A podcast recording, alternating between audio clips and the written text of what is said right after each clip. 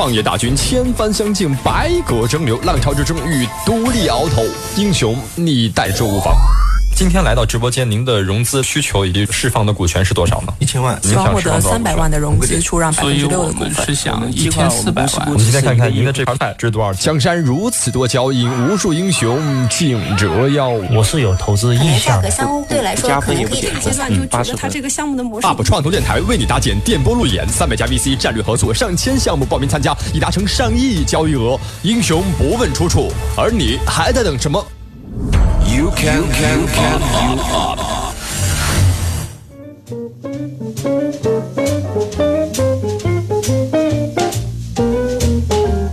大家好，欢迎收听 U Up，现在是北京时间十一点零一分，我是 U Up 主持人张勇。今天我们在这个节目当中就会请到这两个项目呢，分别来自于异地，但是他们今天通过电话的方式，在深圳的上空跟大家去做一分享，来看看他们的项目是做什么。那我们很多人都会去拥有一个人生最美好、最美妙的一个婚礼梦哈，特别是女孩，有的人喜欢用旅行的方式进行这个结婚，也有人呢喜欢呢说这个是不是呃像打造一个像。baby 这样的盛世的婚礼啊，每一个婚礼都相信是一个人独家定制的一个精心准备的一次婚礼的一个过程。这个体验，这个形式，也许是这个婚礼当中的这二位主人一生所难以忘记的。那个重要的时刻，所以婚礼对于每个人来说十分重要。如何能把婚礼办得很好？我相信这是很多即将准备结婚或者是结婚过后的人都非常有体验和急速想知道的一件事情。今天我们采访的这个项目就是婚礼日记 CEO 妍妍来到这个我们的直播间的上空哈。今天我马上把他电话接到我们的直播间里。妍妍你好，Hello Hello，你好张庸。嗯，你的这个电话接到了深圳上空，给我们的深圳朋友打个电打个招呼吧。好的，Hello Hello，大家好，我是妍妍，嗯，婚礼日记的创始人，嗯，你现在是在北京的这个电话是吧？啊，对，我在北京，嗯，呃，结过婚了吗？我结过婚了，已婚，已婚，自己的婚礼怎么做的？呃，自己的婚礼是在一四年，当时呃在六月份，我是一个六月新娘，对，嗯，呃，是什么样的形式？呃，我们是在国内。在天天津，也就是我的老家，嗯嗯，办了一场大概一百人的一个，在一个美术馆里面，嗯啊，算是艺术馆吧，对，一个小型婚礼。吃的不是饭，是精神食粮，是吗？呃，我们是把仪式跟晚宴分开，啊，仪式先进行，然后呃，仪式过后有一个晚宴来招待大家。嗯，为什么会想到在这个美术馆里去做这个仪式呢？我我其实。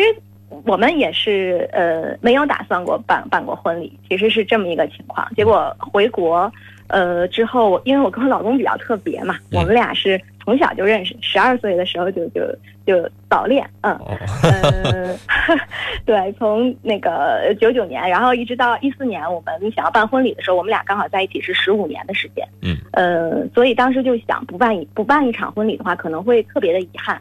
所以最后我们就决定说我们要办，但是这一场婚礼一定为我们自己而办，就是跟父母、跟所谓的要份子钱这些东西都没有关系。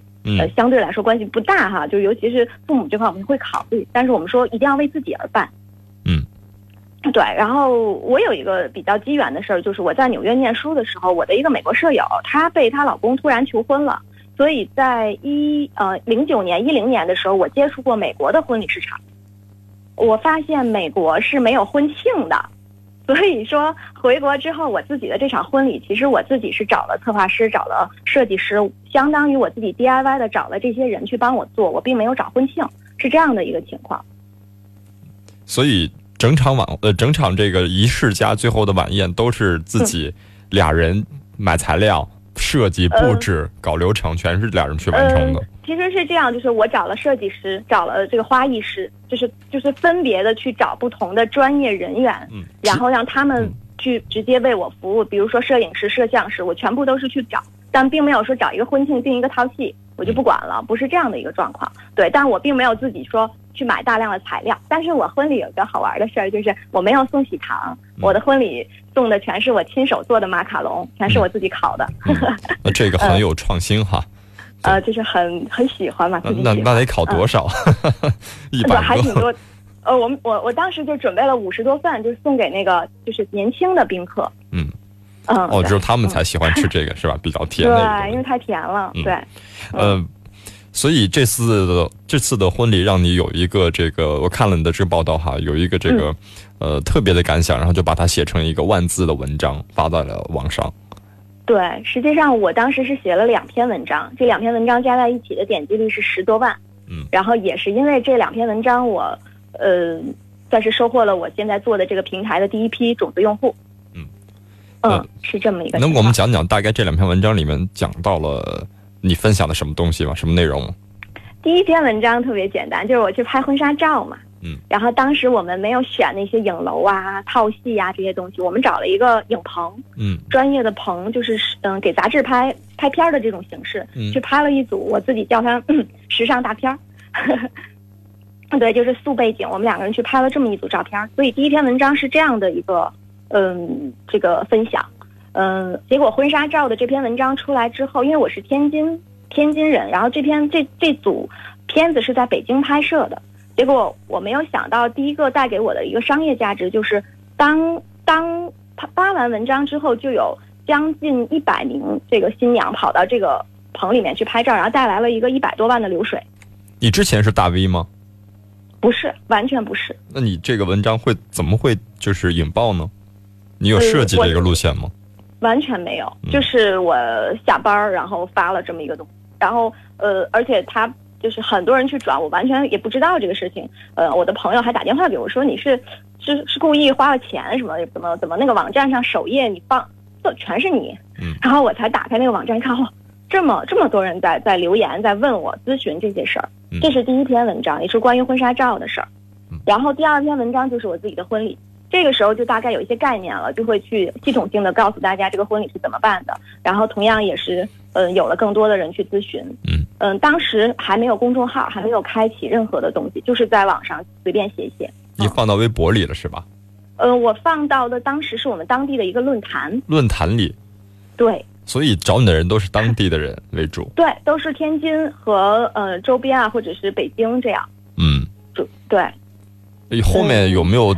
调查过是不是就是偶然性的，还是说是有刻意有人去看到这篇文章好，刻意追推助了一把这种方式？呃，偶嗯，更多还是偶然性，因为当时我没有这样，就是大家没有看过这样的婚纱照，嗯，没有见过这样的形式，因为大家都可能更多还是去影楼里面，我们都拍那种，都很期待这种照片的这个形式是什么样的？对，基本的纯色调吗？想到纯色，对，就是背景就是灰色。黑色那种，就是打打一个就是背景布，就是像那个杂志封面那种，很很很什么都没有。嗯，对。现在然后就是我们两个人。对，现在很多人结婚都会选择花个几十万哈，然后身边很很多朋友结婚花几十万去一个这个呃东南亚的岛国，国外。对对对，然后去拍一组，然后我觉得这个 甚至他们都可以说这个可以在深圳买一套房的首付了，去拍到照片。是。所以你看，这个很简单的方式却能获得很多人的认可。你觉得这个社会的这个认可点在哪里？我觉得你觉得是什么打动了他们？我个人，我后来也问过很多新娘，他们加我，他们聊到一个点，就是他说我的照片也好，婚纱照也好，婚礼也好，其实他们看到的是是我们两个人的这种幸福感。嗯，就是他们觉得透过这些东西，他们看到了一份感情。嗯，所以就是他们就在想，就是。为什么能看到这些感情的东西在？所以他们很好奇，也想去拍，也想去尝试，是这样一个过程。所以最终我觉得打动大家的肯定还是这份这份情感在里面。嗯，这是根本哈。那在你们的整个过程的这个在文章体现当中，对你们俩这个做婚礼的啊这一份的这个技巧这一块有没有给大家更多的思考？因为你还是要回归到呃你的商业商业的这个思路当中。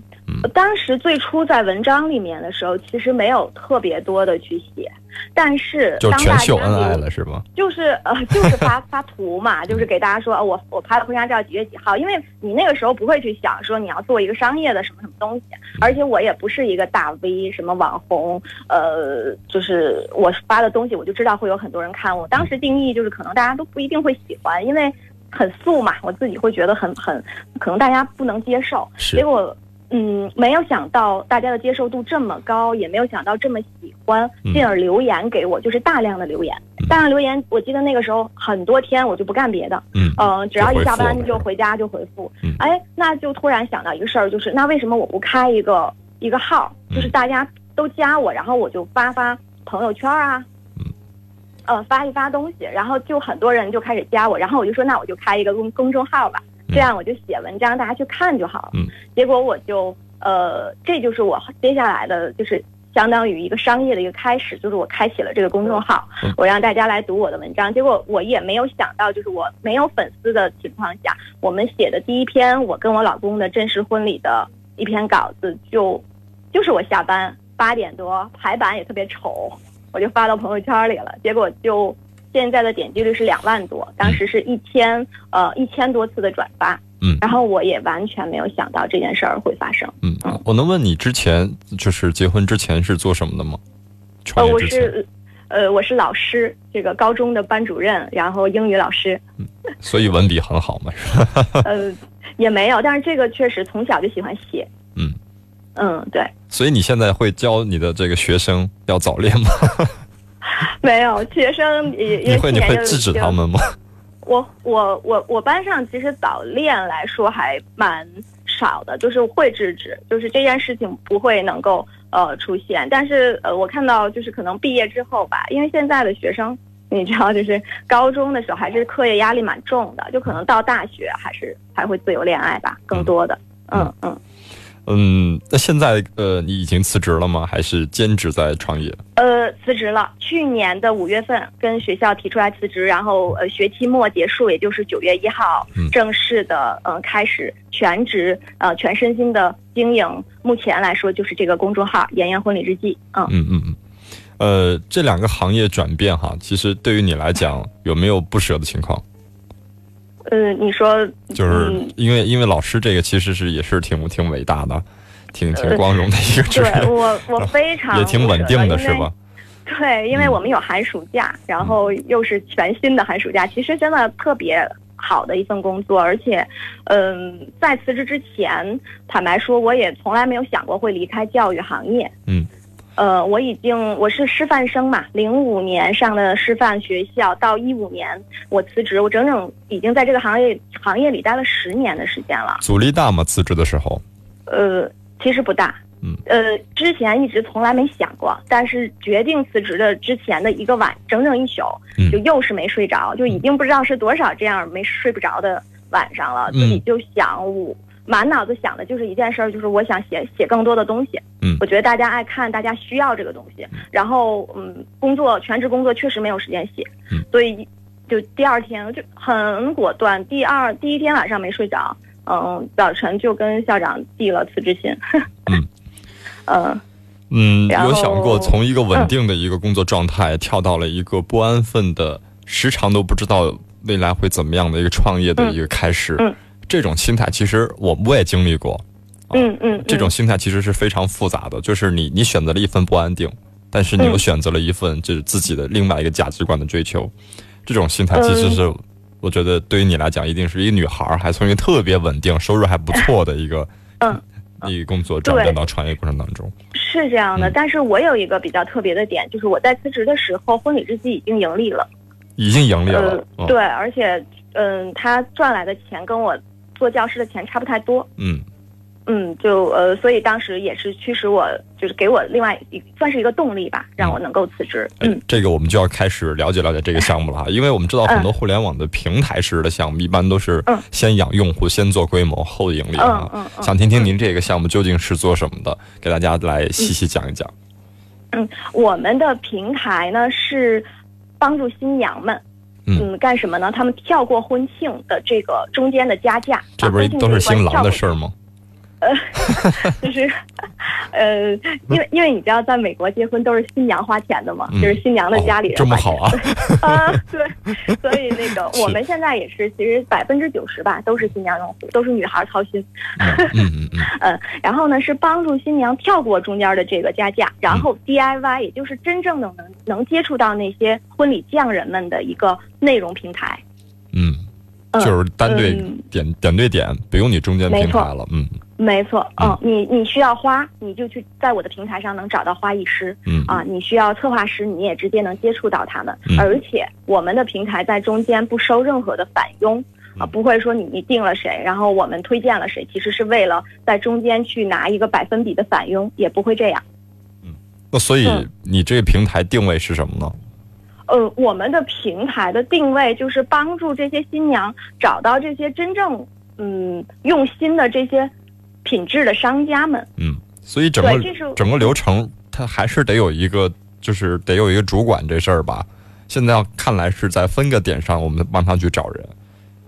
嗯，我们现在，呃，你说我们整个平台的状况嘛？对，就是比如说，我们就实际的去给大家去请你在线一下。比如说，我今天要结婚了，我要想在你这儿去，我我我的流程该是怎么样？嗯，你的流程首先你应该先看看婚礼大概的样子，来给你一些灵感。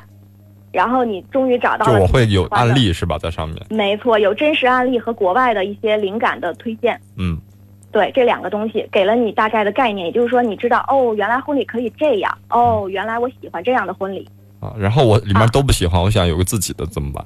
哎，如果你结合了这些案例，然后你有一个自己的想法，然后第二步，你就会。我们会有一个心理测试，我说，或者说是一个新娘的一个客观的评价，你按照自己的需求，嗯，去找不同价位的、不同服务体系的婚礼策划师，而不是婚庆，也就是 planner 这个角色。一个人为你去做这个事儿，对吧？没错，一个人一般来说，一个 planner 平均一年能够接的婚礼只有二十场左右。嗯，嗯，最多的话可能能接到三四十场。嗯，你知道现在市面上的婚庆。他们一年接的婚礼甚至是上千场，嗯，对，所以大家，大家比较一下区别，就是用心程度，他的精力是有限的，他放到你婚礼上的用心程度和最终做出来的效果一定是成正比的。会不会这个婚庆团队或者婚庆公司，他们人多力量大呢？做事效率高呢？是这样子的，其实婚庆公司它也是分别要去找到这样的人，而你找到婚礼策划师，对婚礼策划师之后呢，并不是这一个策划师给你一个人给你做整场婚礼，不是这样的，而是他帮着你去帮你统筹、整合、选择整个所有的婚庆公司旗下的那些，或者说要比婚庆公司的品质高得多的那些品质的匠人们，比如花艺师、纸品设计师，比如摄影师、摄像师。是跟策划师陪你一起把这些人整合起来，嗯，对，嗯，所以就是我们为他提供了这个点对点的这种人才，为我们去做整个流程的布置哈。没错，我选了这个规划师了哈，下面我要选什么样的人才？选了策划师之后，他们一起他我策划出来。对他可能跟你一起选场地呀，会跟你定一下婚期啊，然后你的那他有资源吗？比如场地之类的。非常多的资源，而且他会知道这些场地大概的弊端和呃优势，会给你很多专业的建议，比新人自己直接去找场地啊要方便的多。它的价格是透明的，还是是他自己定的，还是你来定？非常，嗯，它的价格是透明的，是嗯分别。现在在比如说一线城市的话，策划师的价格一般是在呃。最低呃，差不多是在一万上下，比如六千八、八千八，或者是一万一万多。呃，最贵的话当然也有四五万。所以我说，新娘根据自己的需求，呃，比方说有些新娘特别忙，她自己就是一个老板，她就需要一个人全权的帮她做所有所有的事情，那可能她就要找贵的。嗯。哎，那如果这个新娘她像我一样，比如是老师，然后寒暑假很多时间，但是自己又不专业，所以这个时候她就可以找一个一万以下的，稍微帮她在专业知识上辅助一下，但是别的操心的细节她都可以自己去弄。嗯，对，啊，那两个人一起定了方案之后，去市面上或者说在我的平台上来寻找更多的所谓的 vendor，也就是商家，比如说摄影师、摄像。还有花艺，还有等等，我刚刚说的，大概品类会达到二十几个。嗯，二十多人啊，要选。呃，就是根据你你的婚礼的复杂程度，因为大部分新娘可能就选个主持人、摄影师、摄像师，呃，花艺师就差不多了。但有些新娘喜欢，比如说她现场要跳舞，所以他就要选一个，嗯，这个呃 DJ，也要选一个，嗯，第一支舞的这个舞蹈老师。呃，有一些新娘呢，她还要自己的音乐要定制。我有好多新娘自己因为婚礼做了一首歌，对，她会找一些作作词作曲的这样的一些婚礼定制的专门的 vendor 去帮助他们。嗯，看来这个婚礼的要求还挺高的，对于男士来讲压力挺大。最好的方式是结婚之前都会，又会主持，像我们一样，又会唱歌，又会跳舞，都是其实这个过程很其实挺复杂的，有意思。呃，也对，因为呃，怎么说呢？中国的女孩嘛，就是我一直都说，我说我觉得我们从小到大的那种仪式感的东西太少了。嗯。啊，可能婚礼是真的是唯一一个我们能特别用心的去做的事儿。嗯。嗯。呃。嗯。我觉得这些是很好，能去掉中间商，但效果怎么保证啊？嗯。是这样的，现在可能没有结婚的、还没有备婚的新娘可能不了解。现在在市面上这些 vendor 都是非常正规的，而且已经成立公司的，而且口碑也做得非常好的商家了。只不过他们没有一个好的平台，不如那些大型的影楼和婚庆有钱，所以他们没有办法去做推广。而我们刚好是把他们挖出来，去帮他们做推广。嗯。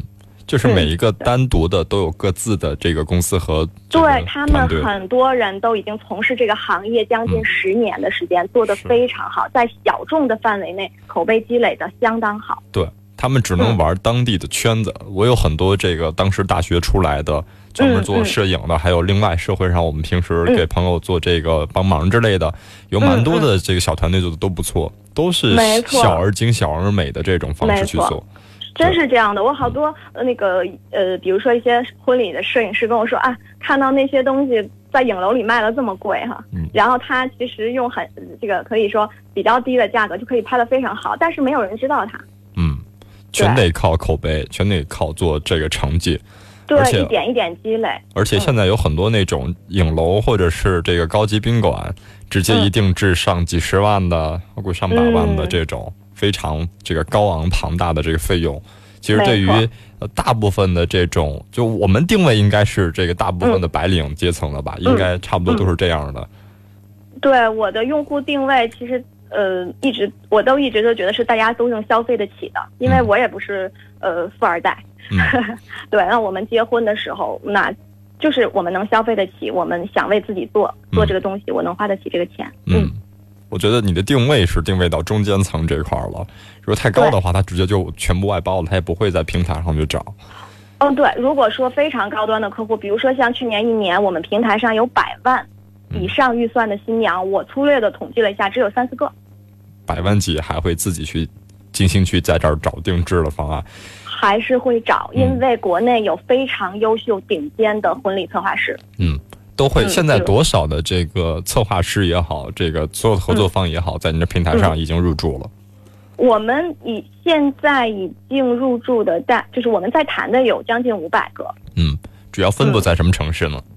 主要分布在一线城市，北京、呃，上海、广州。嗯，您觉得这个量还有多少？量，我的目标量是一万。就是所有的那个合作方。有一万，我的目标量可能大概到，比如说一八年、一九年，我的目标在全国这种品质的，一定要要求品质最棒的这些清单吧，算是，嗯，大概是数量级是一万。嗯，你怎么？但这个过程要慢慢积累。是，你怎么认定它的品质？你怎么衡量它的这个标准？是看案例吗？还是有一些条条框框的一些规则？这个东西，好，很多人都会问到。是，我自己创业做这个事儿，就是我自己结婚。嗯。我用了大概十个左右的商家，我把这十个左右的商家推荐给我第一批种子用户。嗯，我的第一批种子用户，他们自己也会再去找商家。嗯，啊，他们结完婚之后再推荐给我，他们认为使用过过后觉得最好的一些品质商家。嗯，我们所有的品质商家清单全部都是新娘自己结完婚之后。推荐过来的，嗯，口碑商家，嗯，而且不止一个人，不是说你一个人推荐，而是大量的新娘的推荐，嗯，那你的这个获取你的小 B 端的方式是通过 C 端来去引流引上来的，没错，那你这个解释成本不会周折了很多吗？你说我的解释成本就是你要再跟 B 端解释说你上我平台有什么好处，然后能获得多少钱，为什么上我们平台这些等等等等解释，然后跟我们联系。这个是我们成本最低的东西，原因很简单，就是因为我们的平台用户比较相对在现在在这个行业里，我们做婚礼博客也是第一个嘛，所以就是我们的用户很多，就是商家会明显能感受到他们能在这儿，呃，很多商家基本上都会知道我们，呃，因为是新娘去订的时候都会提到我们，说哎在。妍妍婚礼日记上看到那个文章，然后怎么怎么样？所以，呃，从这个角度上来说，其实我们谈商家是最容易。现在的互联网时代，特别是之前炒的特别火的 O2O 哈，它的本质就是去中间化，让它的这个连接的效率，让它这个呃信息更加对称，这就是互联网的给大家带来的非常有效的一个办法哈。然而你今天做了一个事儿，就是让整个婚庆的这个流程去掉了原本我们必须要花很重的这个资金去砸在了。呃，这个我们传统的婚庆公司，我想问一问哈，你有没调查过这个传统的婚婚庆公司？他如果为一个新娘去定制这么一套的话，他的毛利大概有百分之多少在这个总的金额当中？嗯，如果是婚庆公司的话，至少要在百分之六十以上，百分之七十这样。嗯，呃，意味着它的成本其实是很低的。嗯。其实它是用，它更多的是一个兜售道具的过程，就是重复使用道具，重复使用套系。比如说一千个人结婚，一千人结婚讲的一模一样。嗯，就是人工成本的问题。对，是在这个过程当中降低了它的这个成本。嗯，所以，所以现在通过你的模式，可以直接为这个这个婚庆的两呃两口子省下了整个会费用当中的百分之七十的费用。嗯，对。但是这些婚礼的匠人们，他们也要。这个赚钱嘛，也会有一定的利润，就是把这个利润多点让给这些匠人们，让他们更加用心去制作这个事儿。没错，是这样的。因为，嗯，我给你举个例子，比方，比方说一些呃摄像团队啊，视频团队，如果你直接从一些大型的婚庆公司去定制他们的话，可能要达到一个，比如说，我就举一个非常，我就直接说价格哈，可以，一个摄像团，它可能会报价到两万八千八。嗯。啊，但是实际上这个对这个团队真正拿到手可能不到一万。嗯嗯，那么在我们的平台上，你花的钱，你给的这个钱就直接会给到这个摄像团队，所以这中间所这个中间价格必定会低下来。嗯嗯，这个我们说的是同等的品质哈，一样的品质，但很多新人会去比较，他说：“哎，你看我订了一个婚庆公司套戏台，一万八千八全包。”那你这边做这个婚礼定制，好像看了一下，怎么也要五万、十万、二十万？为什么你比婚庆要贵？我都会跟新娘说，你比较的完全是两样不同的东西，就像你去比这个不同的汽车品牌一样。嗯，对，它是不，它是一个是定制，一个是用心的去为你做做婚礼，另外一个是兜售一模一样的套系和道具。是。上半段我们在结尾当中也聊到这个话题哈，就是这个标准的制定哈。因为婚庆我们知道现在主要做的是 DIY，每个人都想一个不一样的婚礼，不一样的这个道具和环节形式哈，包括场地。呃，这个标准有两个标准，在我思想理解到到的哈，就是第一就是你选择怎么选择这些合作方成为你的合作方，是不是有个标准？另外，他们的整个流程制定有没有关于你们平台进行的一个参与？这个参与的过程当中，对他们的一些行为准则是不是有标准？我们举几个例子啊，比如说这个装装修的这个 O2O 的平台土巴兔，对吧？他也是把很多设计师、装修队伍拉到了这个平台当中，然后再面向 C 端，但是他会对这些人会有一些行为的准则和这个约束，包括。这个月租约约约租车平台，这个这个呃滴滴啊、Uber，他们都会对呃这个司机会有一些约束和呃这个要求哈，包括提供了很多这个标准的这个条条框框的执行条例。那对于婚庆这个事情，你对这个行业有没有起到一个规范性的一个一个动作？张勇，我觉得你这个问题问的太好了。我觉得婚庆行业或者整个婚礼行业，你知道，或者说听众朋友可能也知道。最好的监督的人，或者说他的标准只有一个，就是为新娘服务，或者说那个监督人就是新娘。对。而我们这个平台出来，你问我说监督管理给谁？我可以告诉大家，我们给把这个权利交给新娘。新娘是事后了吧？在婚礼行业里面，在我整个的清单里面，如果出现任何差评，我们会马上删掉。我可以告诉你，在婚礼行业，如果你的口碑出现一次。非常差的口碑，或者说所谓的差评之后，没有人再敢找你做婚礼，因为大家一生只有一次，就像你说的，嗯，谁也不敢冒这个风险。是的，啊，就好像跟你说，这个医生之前对出了一点事儿啊，就是把刚刚那个大夫给把刚刚那个病人给给开刀给给给给没了死了是吧？那你不可能再冒这个风险。其实婚礼是一样的，嗯，哦，所以在整个这个行业里面，我们监督我们管理的标准，其实口碑是最重要的，嗯。对，我都承诺给新娘，如果出现任何的差评，嗯，出现任何的事情，我们的平台会进行曝光，嗯，并删除，而这个口碑是对这些婚礼商家们最大的约束。嗯。嗯，对，呃，那是比如说，等你平台做到一定级别的时候，他们要跟着你的规则去玩哈。现在你是一个初创团队，也许你封了他的路，他还会有其他的路哈。但是对于新娘来讲，我觉得这个事儿属于事后处理，事前监督或事前约束的话，你们有相应的这个动作吗？嗯，你如果说，比如说我们官方的去说，我们会去监督，我们会去审核，这是一定的，是所有的平台，我相信都会去做这件事儿。但是我相信也没有。说平台，我说我百分之百，我一定是监督，就像我们搭滴滴一样，会遇到很很很可怕的司机，或者说怎么样。所以这个过程，我不愿意去说它是百分之百，但是我们会用百分之百的努力去去监督、去评测他们。因为我刚刚说了，我们所有的商家全部都是新娘的口碑推荐。嗯。啊，整个这个交易是在这个上面完成吗？在你平台上？呃，整个的交易是线下，线下我们是一个非常传统的一个广，呃，相当于一个信息平台，就是纯信息平台。没错，呃，我们把他们的，嗯，呃，你继续讲，对，呃，我们把他们的案例、照片、真实的一些分享，他们平时做的一些呃花艺手工的东西展示到这个平台上。但是如果新娘想要去订这些商家的时候，我也会劝新娘，你一定要在线下。见过他们，跟他们聊过，呃，你觉得他能够懂你，你才能定他，一定不能说我光看一下作品我就交了定金了。第一，因为这笔钱比较多；第二，因为你一生只有一次。嗯，这个婚礼的东西还是更融入更多的感情的，它不是用一个理性的呃评评评断去说谁好或者谁坏。最基础的，你得跟那个策划师得磨合，你们俩的性格磨合到一块儿，脾气在一块儿，你们再做，对吧？不一定他的作品满意就跟他合作。是这样的，有很多作品很满意，但是你一聊，你发现这个策划师可能跟你就呃，我们我们说一句话叫八字不合嘛。没错，其实像闺蜜一样，我们大部分新娘找完策划师也好，摄影也好，嗯，其实婚礼之后都会跟他们成为朋友。嗯嗯，对。呃，现在这个策划师男的多还是女的多？啊，男生啊，女生女生女生多是吧？很少有男生嗯，婚礼策划师嗯。您觉得应该是男生是未来的主流，还是女生是未来的主流？一定是女孩儿。女 孩会心细一些，是吧？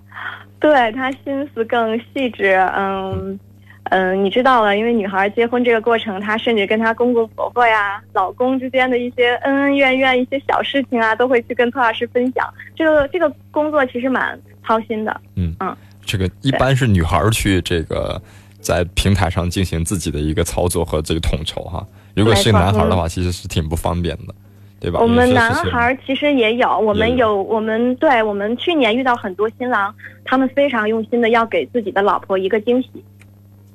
所以哦，我是说这个策划师如果是男孩的话，哦，对，策划师是男孩的话，嗯，也肯定是有的。这个，嗯嗯，可能大概有百分之五到百分之十肯定是男性的策划师，嗯，相对来说。呃，看他们服务的客人啦。我个人觉得，男性的策划师，嗯，他们可能需要服务一些比，比方说一些，嗯，怎么说，大型一点的案例。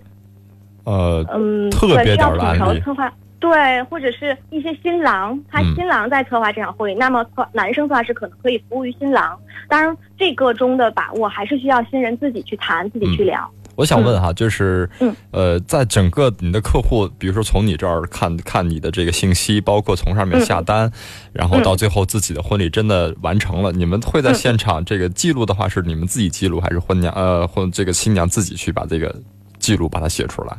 嗯，我们这两目前现阶段这两个我们都有。嗯，呃，我们会有专门的专职编辑去采访。嗯我们到现场去，呃，拿片子也好，或者是跟摄影师去交，因为涉及到版权问题，让呃摄影师给我们这些照片。还有第二个就是，呃，用户自己去分享。我们现在已经有六十九名，我们叫 KOL 用户，就是新娘的这种，呃，这个备婚狂，他们会主动的跟我们分享他备婚的整个过程。嗯，将来这个平台一定主要都是由用户自己去主动分享他们的婚礼案例。嗯。嗯，呃，现在是 APP。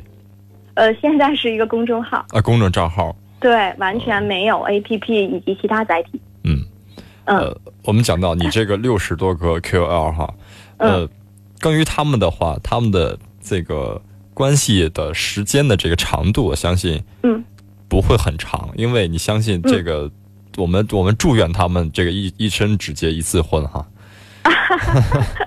嗯嗯嗯，对，然后你你你接下来这些他们对于这个事儿的关注度和粘性来讲，会不会因为它的频次？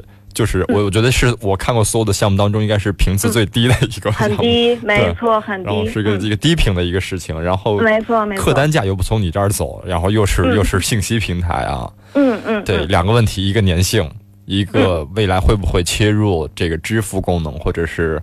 呃，这这其他的一些信息，就是你感觉这事儿你做了一个一个义务，感觉最后跟你没啥关系，你知道吧？啊，嗯，呃，张总总能提出我觉得特别棒的问题。第一个说到粘性，呃，因为第一我们是国内第一个做这样的博客的婚礼博客的。这种品质信息平台吧，所以我们的用户粘性非常的高，它的频次非常低，但是它在备婚的一年到两年的时间里面，以及他婚后大概半年的时间里面，他分享的热情和他备婚整个筹划的热情是相当的高，周期长，所以对他的。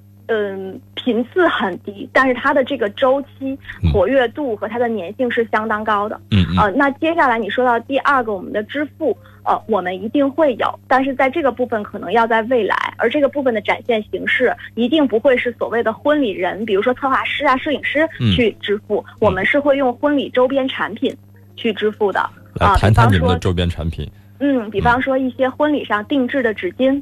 嗯，比如说一些伴娘服，一些小裙子，嗯，啊，比如婚鞋，嗯，啊，比如呃，我们刚刚呃推广了一个产品，就是晨袍，就是女生嗯早就是新娘早上起来化妆的时候穿的那那件睡袍，啊，它会非常的漂亮，对，很多，然后他会为伴娘们定制很多啊化妆包、手包啊，或者是一些啊杯子。就是婚礼相关的所有的产品都会在我们的这个平台上进行购买，当然这个是会在比较后期的时候才会有嗯带入，因为比较重嘛。嗯，因为你讲到你从这个项目开始做已经已经收益了，已经盈利了哈。呃，按照你现在这个信息，是不是在电商上发力了？嗯，是吗？呃，我我们的呃我们收取的费用主要是广告费。和一部分的会员费，就五百个那个人的给你的费用吗？嗯，不，广告费是去年我们，比方说像 Jimmy Choo，嗯，嗯，德芙巧克力，嗯嗯，啊，就是类似这样子的一些品牌的广告费，因为呃，其实这些跟婚礼相关一些的品牌，他们非常需要专门这样的平台去推他们的东西。比如去年我们接 Jimmy Choo，就是因为呃，Angelababy 跟黄晓明刚刚结完婚，然后 Baby 穿的是呃 Jimmy Choo 的定制的水晶鞋，嗯。啊，那这个时候可能他们也需要一个婚礼平台去展现，所以就找到了我们。嗯，广告收入是其中一个最主要的收入方式，会是比较主要的。那其他的，我们现在来说，我们收的是一个呃商家这块，我们收一个成本的会员费，就是维持我们正常写稿、编辑整个公司开销的一个非常基础的费用。嗯，一个会员费，而且是按年收，非常低。啊，就是这跟谁收？跟商家收，也就是我们那些品质清单上面的商家啊，就是我我如果把你列到这上面了，然后你会给我一个费用，对吧？没错没错，而且这个费用我并不是说，比如说销售出去的话，他会你会每单提成吗？不会，一点都不会，一分钱都不会。哦，你只是收会员费的方式，为什么会这么做呢？嗯，第一，因为追溯不到客单，你很难去说，呃，这个就是我我我推荐的客人，这个这个过程太太繁复了。第二，我觉得也是最重要最根本的，就是我们不想。去做这样的事情，呃，因为做这样的事情，你很容易形成就是谁给你的返佣多、返点多，你就会愿意多太商业化了。嗯，没错。还有一个就是，你你不能因为这个去推荐给新娘。我们发现在这个过程当中，我们一定要以新娘的需求为主。是，你需要什么样，我推荐你适合什么样。也许他他们都一分钱都不会返给我，在这个过程，我们的平台才能做到公公开、公正、公平。否则的话，就又变成谁给的钱多，谁就是首页，谁就主推。那新娘又永远接触不到那些真正用心而赚不到什么利润的那些小小的婚礼匠人了。嗯，对。所以现在我们的平台就是要把那些背后的那些最最用心，但是又赚不到什么太多钱的这些匠人们推给这些新娘。所以平台在初期，我们甚至有一部分会去免费给这些小匠人们，就是让他们先去接单，先去接触到新娘。等到年底的时候。他们发现这个平台真的帮助他们时候，我们再收一个非常少的，可能只有几千块钱的一个会员费用。嗯，嗯，对，其实也是维持我们的成本。但是当这个量大起来的时候，其实嗯，盈利还是很可观的。嗯，呃，如果比如说今天我在你这个平台我接到了几单哈，几单我交的会员费是 OK 的。然后如果在未来的时候，那我的收入是这个的几百倍、几千倍的时候，我还收会员费吗？呃，我嗯，因为我们的量会变大，我们的用我们的新娘用户会高嘛，所以这个费用嗯可能会上下的去调整，但一定都不会非常的高。嗯，所以这也是我看过所有的这个平台式项目当中。啊，反正就就这块的是是完全不一样的玩法哈。会员一般我我的想法是会比较提成啊之类的，因为这样的话会会有一个这个比较对对商家来讲也好，是对自己也好是比较一个一个客观的，就按照按照按照我们销量去走。因为呃，我们所有的模式，其实张勇，我今天跟你聊了这么多，可能觉得从头到尾的那个过程，哎，我们去聊商业模式，其实。呃，你知道婚礼日记从头到尾我们都没有，我自己都没有觉得它是一个商业模式，或者说去奔着某个商业模式去做。其实整个过程都是用户需求，就是新娘需要信息了，我就提供信息；新娘又需要商家了，可是我不能随便推给她一个，嗯，我就会去问。呃，哎，你那个，哎，这位新娘，你当时结婚，这个好漂亮，你这个是谁？然后新娘就慢慢会给我很多口碑，会告诉我说，妍妍这个造型师可不好了，她给我化的妆其实都是你看到都是 P S 的，化完妆特别丑。那这个商家不行，但是这个商家好，也就是说，我发现，哎，这个东西集合起来之后，我们可以发给新娘。所以整个这个过程，刚刚你看到我们的盈利模式也好，我们的频率也好，其实在互联网行业都是一个非常特别的状态。嗯。对，未来打算在哪儿盈利呢？嗯，未来打算三块儿，第一个还是最传统的所谓的广告费，也就是婚礼相关的这些婚纱品牌，嗯，或和这些嗯相关品牌。第二来说就是最基础的一个会员费用，嗯，也就是这些商家给我们维持成本的一个基础会员费，嗯，第三个就是我们婚礼周边产品的呃费用，也就这一块我们是会提一些返佣的点的，比如我们推一款呃婚鞋呀，会推一款东西，那我们在中间。嗯，成交之后会提一个很少的点，对。呃，谈谈你们的团队吧，谈谈你自己吧。嗯嗯，我我们现在整个婚礼日记，嗯，是九个人，嗯，但是真正全职意义上加上我一起就三个人。嗯，三个创始人还是三个人的团队？嗯，加我一起三个人的团队，创始人就是我，然后，嗯，我也没有合伙人。嗯，对。嗯，另外两位呢？另外两位都是我，呃，我所有这九个团队啊，九个人的团队全部都是我的新娘，我的读者。哦，就是我我们从用户当中去提取团队的这些元素。我我的团队全部都是用户，包括我现在在聊的有可能会进来的合伙人，所有的人，工作人员全部都是我的用户。嗯。呃，目前 你这个平台呃，见证了多少个美好的故事了？我们现在有三万多新娘读者，我们见证了五千三百多个真实的婚礼，真实新娘。五千个案子已经发到我们平台上了吗？嗯，没有。我们现在一共，因为我们从去年九月一号开始做，做到现在，我们一共发了一百，现在来说不到一百三十篇文章，因为我们是周一到周四发。嗯嗯，真实婚礼的部分大概大概有几十个吧，我还真的没有去数过。嗯嗯，大概五六不到六十个。嗯嗯。呃，有没统计过这五千多个案子里，呃，在像这个城市的白领阶层哈，因为这个是占最多人数的，他们大概通过这样一个平台，或通过一个新的模式去呃进行自己婚礼的设置和包括这个最后的完成，他们大概要花多少费用在里面？嗯，平均是八万到二十五万。八万到二十五万。没错，整场然后也包括租场之类的吗？还是说？嗯，对，不包括餐费。不包括餐费。对，再包括场地费和所有的婚礼相关的一切。你是按照一线城市的费用吗？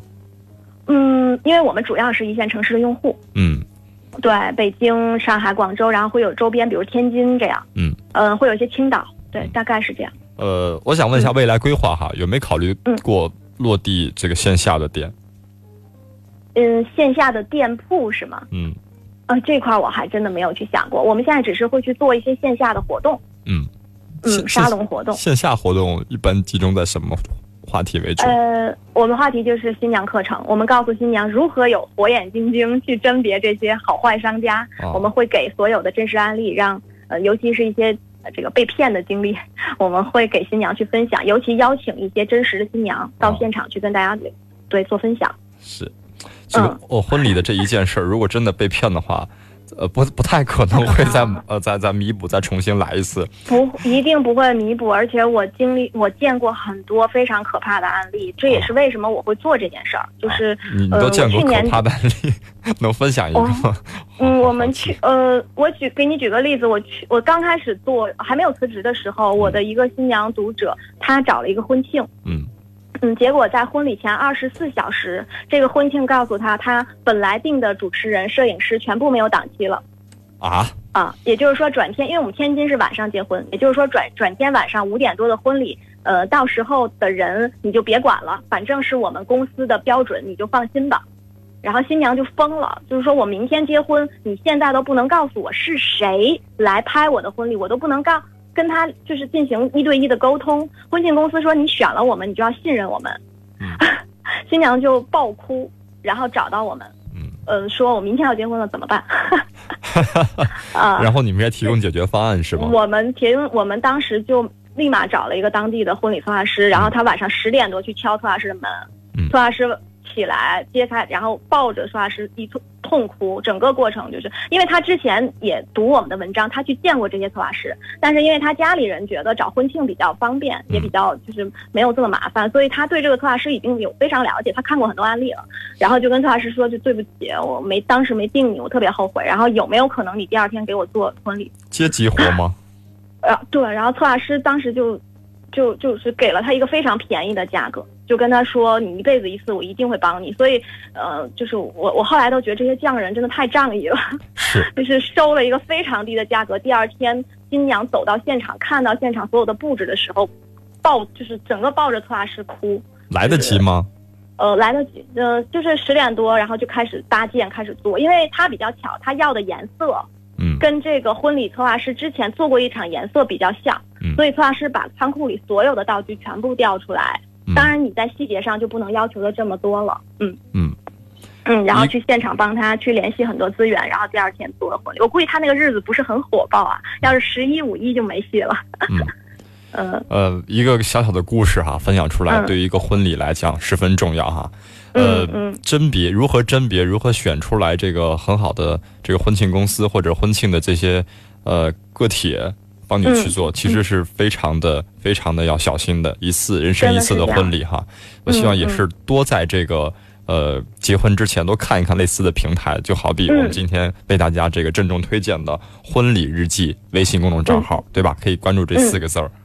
嗯，可以搜索“妍妍婚礼日记”，然后“妍”是一个王字旁，两个火，两个都是这个“妍”。嗯，对，一定别急上火的时候再看就晚了，提前看哈。之前有个四五年的时候就可可以关注这事儿了。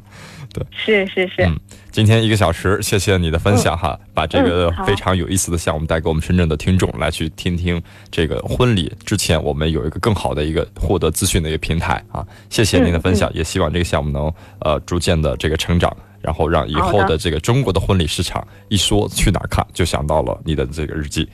婚礼日记，好，谢谢张勇，谢谢你接受采访，再见。嗯，好，再见，嗯。